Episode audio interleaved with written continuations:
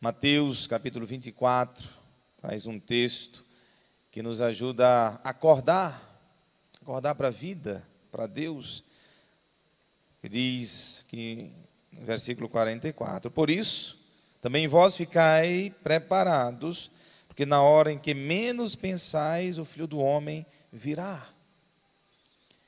Nós eh, vamos vivendo e vamos nos acostumando a viver, que é bom? E nos envolvemos com aquilo que temos que fazer, que é bom, mas corremos um risco de perder a atenção às coisas de Deus. E não temos o nosso coração voltado para Deus. Estamos tão, mas tão envolvidos em tudo que fazemos que não levantamos a cabeça para olhar um horizonte que nos espera, que é o próprio Deus. Há um horizonte que Ele espera, é o próprio Deus. O que a palavra quer fazer, é, é, o efeito que ela quer fazer dentro de nós é nos sacudir. Atenção, olha só o que acontecia no tempo de Noé. Para os dias antes do dilúvio, todos comiam e bebiam, casavam-se e davam-se em casamento, até o dia em que Noé entrou na arca, e eles nada perceberam, até que veio o dilúvio e arrastou a todos. Comiam, bebiam, casavam-se, quer dizer, faziam coisas normais, faziam tudo aquilo que tinham que fazer. Veio o dilúvio, eles não perceberam nada. Nada. Então, nós, cristãos, devemos estar mais atentos às coisas de Deus. E o que é o advento? O advento nos coloca nesse tempo de espera. Um tempo de esperança, um tempo de preparação. Por isso que os textos sagrados nós vamos ver nesses dois primeiros domingos, sobretudo, a, são textos é, que fala de, de, vigiar, de ficar atento. Né? O profeta Isaías também vamos ler nesses, nessa liturgia. E esse tempo de advento é o tempo para ir, para irmos além daquilo que nós fazemos comumente, para levantarmos a cabeça e vislumbrar né, uma, uma realidade que está por vir uma esperança que nos impulsiona para a frente. E nós devemos viver de esperança. Se vocês perceberem, quem vive de esperança vive melhor. O advento deve fazer crescer a esperança. Que mesmo em um mundo cheio de adversidades, em um mundo imperfeito, incompleto, nós somos chamados a uma esperança de contemplar aquilo que não temos ainda, mas nós sonhamos em ter. Nós esperamos, e só o fato de esperarmos já dá sentido à vida. Eu posso não estar bem hoje, as coisas talvez não estejam bem hoje, mas eu creio que amanhã estará, que lá na frente estará. Há sempre uma luz, e a esperança nos impulsiona, e aí faz com que a gente construa esse mundo que a gente espera, que a gente quer. Por isso que essa atenção às coisas de Deus e no Antigo Testamento, os profetas ajudavam o povo de Israel a viver de esperança. É o caso do profeta Isaías, capítulo 2. Olha só que texto maravilhoso que o profeta faz o povo vislumbrar. Visão de Isaías, filho de Amós, sobre Judá e Jerusalém. Acontecerá nos últimos tempos que o monte da casa do Senhor estará firmemente estabelecido no ponto mais alto das montanhas dominará as colinas. A ele acorrerão todas as nações. Para lá irão numerosos povos e dirão: Vamos subir ao monte do Senhor, a casa do Deus de Jacó. Ele há de julgar as nações e arguir numerosos povos. Estes transformarão, olha só a, a mensagem de esperança. Estes transformarão suas espadas em arados, suas lanças em foices não pegarão em armas uns contra os outros, e não mais travarão combate. Vinde todos da casa de Jacó e deixemos-nos guiar pela luz do Senhor. Então, certamente eles viviam na, sempre na iminência de guerras, de armas, de mortes, e o profeta diz: haverá um dia, o dia do Senhor, que ninguém mais vai pegar armas, que ninguém mais vai precisar fazer guerra uns contra os outros.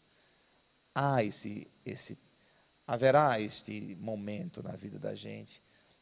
Então o povo lia essas profecias e tinha esperança. E continuava a viver, a continuar vivendo, não desistir da vida. É isso que a esperança nos faz. Não desistir da vida. Não desistir das pessoas. Quem tem esperança não desiste. Eu, essa semana mesmo eu disse isso para algumas pessoas. Eu não desisto daqueles que são tidos como caso perdidos. Não desisto. Porque eu sei que há uma possibilidade para ele, para ela. E acontece. Eu tenho testemunhado muitos casos, muitas transformações, muitas pessoas que eram tidas como caso perdido, até pela própria família. E a gente lutou, fez ela acreditar, fez ela sonhar, e ela alcançou a transformação. O que está na palavra de Deus serve para a nossa vida. Não sei qual é a situação que você está vivendo, qual é o momento da sua vida. Sempre tenha esperança. Tudo passa, tudo se transforma, tudo pode ser transformado para aqueles que acreditam. Mesmo que eu não esteja bem hoje, mas eu creio que eu estarei amanhã. Que a noite escura vai passar. E também na leitura que nós escutamos de São Paulo aos Romanos, ele também nos dá uma ideia assim. Diz aqui São Paulo, capítulo 13: Vós sabeis em que tempo estamos, pois já é hora de despertar. Com efeito, agora a salvação está mais perto de nós do que quando abraçamos a fé. A noite já vai adiantada, a noite aqui tem sentido de trevas, escuridão, a noite tem sentido de é, adversidade, de momentos ruins, difíceis. A noite já vai adiantada, o dia vem chegando. A luz vem chegando. Olha só, mais mensagem de esperança. A luz vem chegando. E o advento é nos prepararmos para receber essa luz, nos prepararmos para a chegada do menino Deus uma vez mais no nosso coração, pois ele já nasceu uma vez por todas para a humanidade, e a cada ano eu quero que ele renasça dentro de mim. E aí completa São Paulo, e vistamos as, as armas da luz. Se eu creio que o dia está chegando, então me visto das armas da luz e ele ainda vai mais longe. Procedamos honestamente. A gente tem que abandonar certas práticas, abandonar certos pecados, abandonar certas situações que nos afastam de Deus. Procedamos honestamente, como em pleno dia, nada de glutonerias, glodice, gula. Inclusive, eu estou estudando sobre gula esses dias estou lendo os artigos, estou pesquisando, né? porque estou escrevendo um livro. Em breve vocês vão ter acesso a esse livro, quero publicar em breve esse livro, mas estou terminando. E eu vou, estou escrevendo um capítulo sobre a gula. Gente, a gula, gente, é a mãe de, de todos os males. A gula é, é, é exacerbar a criatura em nós e voltarmos para nós e esquecer do Criador é mergulhar na glodice, na cumilança e achar que a vida se resume em comida. É neutralizar a transcendência e a gente mergulhar na, na efemeridade da vida. A glodice, a gula é um pecado gravíssimo. É não ter condições de de continência diante da comida, não ter limites, avançar na comida, como se não houvesse amanhã, como se o mundo fosse acabar, não lembra mais de nada. A comida é mais, é mais importante do que o ambiente, a comida é mais importante do que as pessoas, a comida se torna mais importante do que Deus. E quando você não tem, é, quando você não consegue se conter diante da comida, você não consegue ter é, capacidade de abstinência, você não consegue, diante da, das comidas, você não consegue ter sobriedade, você também não terá diante de outros desafios da vida. Você também não terá diante de outras tentações, porque a porteira já está aberta pela gula.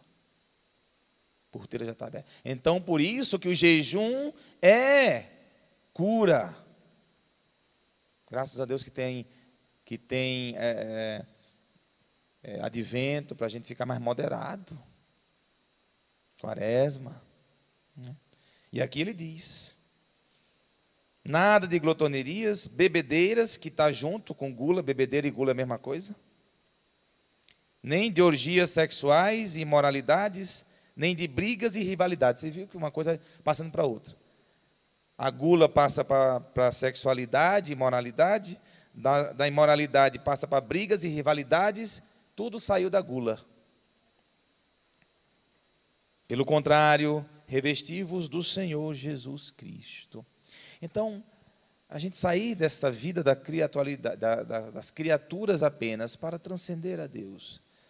Nós estamos falando de despertar para Deus, alimentar a esperança que dias melhores virão, abandonar as, as, os pecados graves que nos coloca para baixo e abraçar o que Deus tem para nos, para nos oferecer. Tempo de advento é tempo de esperança, de sobriedade, de nos aproximarmos da luz, de abandonar as práticas das trevas, de estarmos mais perto de Jesus. Esse é o convite desse primeiro domingo do advento. Façam isso, façamos isso junto. Tenhamos um advento de sobriedade e deixando rivalidades de lado. Se vocês pegarem também, só para concluir, o nosso arcebispo ele lançou um, para esse advento é, uma campanha, celebre o Natal reconciliado. Depois vocês podem ler, podem levar para casa que vocês dessa missa do último horário, podem levar esse folheto para casa. E ele fala, celebre o Natal reconciliado.